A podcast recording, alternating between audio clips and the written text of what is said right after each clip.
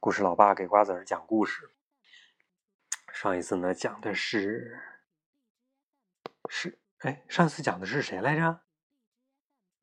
我都忘了。这次呢，我们讲该讲另外一个战国四君子之一的，叫什么呀？叫孟尝君。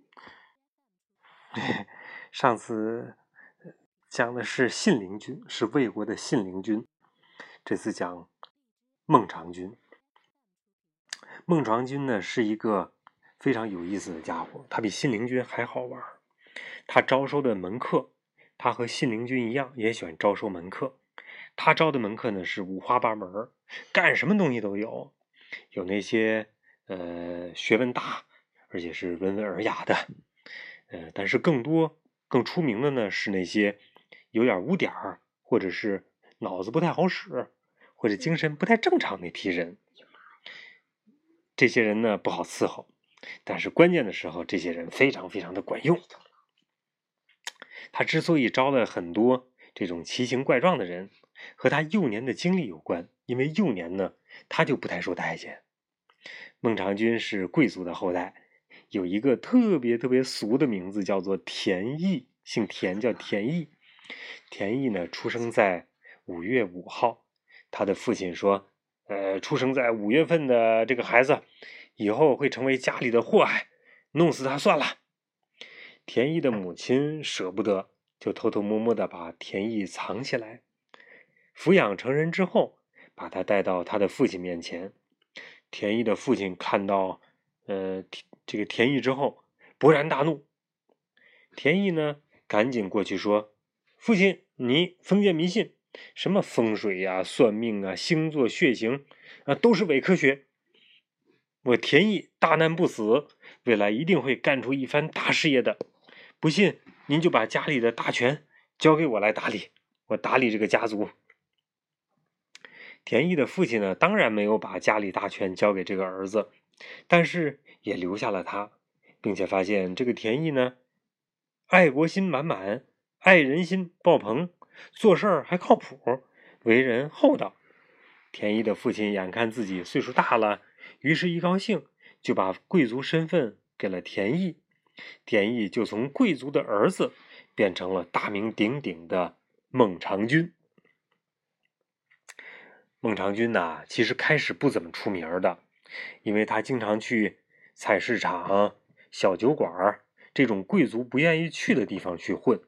找那些有本事人做他的门客，直到有一天，他从一个叫做“牧童遥指杏花村”的小酒馆里扛回一个据说很有才的酒鬼，才真正的出名了。这个酒鬼叫什么名字？以后你，呃，历史学还有语文里边会，不是会会会会会听到这个名字，叫做冯轩。冯轩。冯轩这个人呢，随身带着一柄长剑，把他扛回家的时候，孟尝君有些后悔了。这个破衣烂衫的冯轩，好像除了酒量不好，其他方面更是一无是处，完全是一个负资产嘛。冯轩的手下呢，也看出了端倪，所以呢，给冯轩随便找了一点吃的喝的，让他在孟尝君的门客大杂院里凑合着住。冯轩酒醒了之后挺郁闷的，门客生活一点都不花天酒地，于是呢，就有了咱们小学课本里呢著名的那篇文章。因为小学课本，冯轩出名了，孟尝君也出名了。故事是这样的：冯轩某一天吃完三个荞麦馍馍，又喝了一杯温水，拿起长剑，坐在门口环顾四周。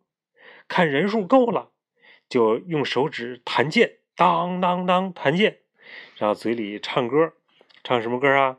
当然爸爸不会唱了。歌词意思是：长剑呀，长剑，咱回家吧。这地方伙食不好，没有鱼吃，呃，没有鱼吃。唱完之后，冯轩收起长剑，回屋歇着去了。门口一帮看客完全蒙圈了。嗯，这唱的什么意思嘛？孟尝君听说以后呢，告诉服务员：“哎，下次给他鱼吃。”没过几天，冯轩吃完三个荞麦馍馍和一条垮炖黄河鲤鱼，又喝了一杯温水，拿起长剑坐在门口环顾四周，看人数又够了，就手指弹剑，口中唱歌：当当当，长剑啊长剑，咱回家吧。这地方是城乡结合部，出门没车可不行啊！唱完，收长剑回屋，看客蒙圈第二次。孟尝君告诉车队：“嗯，下次给这小子出门啊，给他安排车。”又过了几天，冯轩吃饱喝足，让司机拿出长剑，坐在门口，人群早就在这儿等着他了。冯轩手指弹剑，口中唱歌：“长剑啊，长剑，当当当，咱回家吧。我老妈还没没有吃，没鱼吃，没车坐呢。”哈哈，唱完又回屋了。看客簇拥着孟尝君去冯轩老家，把他老妈请到门客大杂院 吃有鱼，出有车。妈呀！几百年以后，人们发明了很多成语来形容这个冯轩。比如说，得寸进尺、贪得无厌等等。孟尝君呢，也因为好脾气和窝囊废，名声大振了。冯轩确实很对得起孟尝君。有一年啊，孟尝君让冯轩去他的一个封地去收债，那块很多人欠他钱。三天之后，冯轩回来了，一毛钱都没收到。孟尝君瞬间崩溃。冯轩说：“啊，钱呢？我是一分钱都没收上来，可我收了民心呐。到那地方之后，我让当地老百姓把欠条都拿出来，拿出来之后，我一把火把欠条全给烧了，账就给免了。老百姓欢欣鼓舞。”冯轩听完之后恨呐，骂呀：“哎，这个锤子，这么下去，谁还能供得起你吃鱼吃肉啊？”几年之后，孟尝君犯事儿，出事儿了，被贬到那个地方了。被贬的那个地方呢，正好是冯轩收债的地方。当地老百姓听说孟尝君要来了，百姓们都记得起孟尝君把他们债免了的事儿，心里边呢非常非常感激他。于是孟尝君到了之后，大家夹道欢迎，给他很多吃的呀、喝的呀，然后还帮助他。孟尝君这才明白，原来冯轩是真的在帮助自己啊！孟尝君曾经被齐国的国君派到了秦国，注意，秦国是非常厉害的国家。他最后统一了六国，秦王觉得这个人太有本事，对秦国是个祸害，于是想软禁他，或者是干脆把他给杀了。孟尝君的门客发现这个威胁之后，建议他赶紧逃，说秦王有一个妃子可以帮他逃跑，但是这个妃子说条件呢是孟尝君要送他一个白色狐狸皮的大衣，可是这件衣服呀，孟尝君已经送给了秦王，天下就没有第二件。正在大家都没有办法的时候。他的一个门客站出来说：“哎，孟尝君，让我来试试。”大家一看都笑了。这个人呢，是一个被大家认为纯粹是混吃混喝的门客。平时呢，讨论国家大事的时候，从来见不到这个人。一到饭点儿，他总能及时出现。当门客这么多年，从来没有做过什么事儿，所以大家也没太在意他说的话，都觉得这是个笑话吧。当天晚上，这个门客抖擞精神，不知道从哪儿找了一身狗毛衣服、狗皮帽子，穿上之后摸黑去了秦王的王宫。到了门口，这只壮硕的假狗朝门口的这些兵丁们撒欢儿、打滚儿、吐舌头。哎，兵丁觉得好玩儿呃，这个小狗挺有意思啊，就把它放了进去。进到王宫。他继续装成宠物狗，躲开了一道又一道关卡，就到了仓库，和仓库管理员大玩小狗捡木棍的游戏。就是仓库管理员拿一木棍啪扔出去，他就赶紧冲过去把棍叼过来，哎，交还给仓库管理员手上，仓库管理员日又扔，他要捡回来，一直在玩啊，终于把仓库管理员给累晕过去了，咣当！倒地下了。于是他冲过去偷了钥匙，找到狐狸皮大衣，然后送给了孟尝君。秦王的妃子看到这个宝物之后，非常非常高兴，他就跟秦王说：“啊，说孟尝君这个人嘛，其实没什么本事，你留他干嘛呀？哎，给他送回齐国算了。”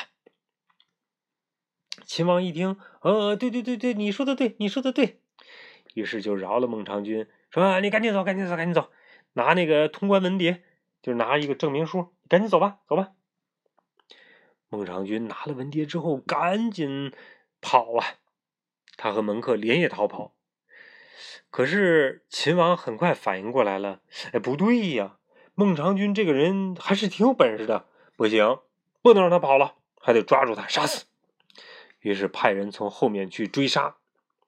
嗯，孟尝君呐和门客一路仓皇逃窜，跑着跑着就跑到哪儿了呀？跑到秦国和齐国交界的函谷关。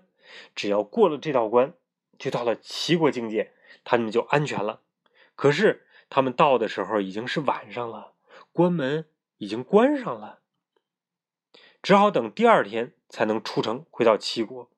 但是身后的兵已经追上来了，危急之下怎么办？他手下呢有另外一个门客站出来的说：“孟尝君，我可以试试。”大家一看呢，又笑了。哎，说这个人呢，平时好吃懒做，非常不靠谱。天天喝完酒之后就撒酒疯，没什么本事。说你有什么办法呀？这个门客说：“嗯，看我的。”于是他站出来，站到院子里边，捏起嗓子，咯咯，开始学鸡叫。学的特别特别特别特别的像，惟妙惟肖。他学鸡叫的声音呢，引得周围的鸡一起跟着叫。那公鸡想：哦，天亮了吗？哦，有有公鸡在叫，那我也得叫啊！咯咯咯，咯咯咯，一只叫，两只叫，三只叫，整个函谷关的公鸡呀都叫起来了。守门的军兵正睡觉呢。哦，鸡叫了，嗯，天亮了。哎呀，今天天亮怎么这么早啊？哎呀，还困的不行呢。哎，但是鸡都叫了，呃，开关，开关，开关，把关门咵打开。孟尝君一行鱼贯而出，呼就出来了，迅速的回到了齐国。这个时候，后边的追兵到了，追到了函谷关，说：“哎。”这这个天没亮呢，你们怎么能把他们给放走呢？守门的军兵说：“啊，鸡都叫了，怎么会天没亮呢？”嗯，开关，放人。于是孟尝君他们回到了齐国，出关之后回到齐国，得最后他们安全了。后来呢，孟尝君帮着齐国打了很多很多胜仗，他要帮着齐国，呃。帮着齐国，帮着赵国，帮着魏国和齐和秦国打仗。当然了，最后秦国还是把他们都给灭掉了，统一六国。后来呢，人们根据孟尝君的这个故事，发明了一个成语，叫做“鸡鸣狗盗”。鸡鸣就是说的后来的这个第二个这个门客，他会学鸡叫；狗盗呢，说的就是之前的那个门客学狗去把狐狸皮大衣给偷出来了。鸡鸣狗盗说的是讲门客，这个成语呢，现在就是贬义的了，形容那些不入流的人和事儿，所以大家慎用，千万不能把这个鸡鸣狗盗这个成语用在好好朋友的身上，知道吗？好了，孟尝君的故事就讲到这儿了。瓜子里放了个臭屁，哼哼哼哼，好了，该睡觉了，晚安。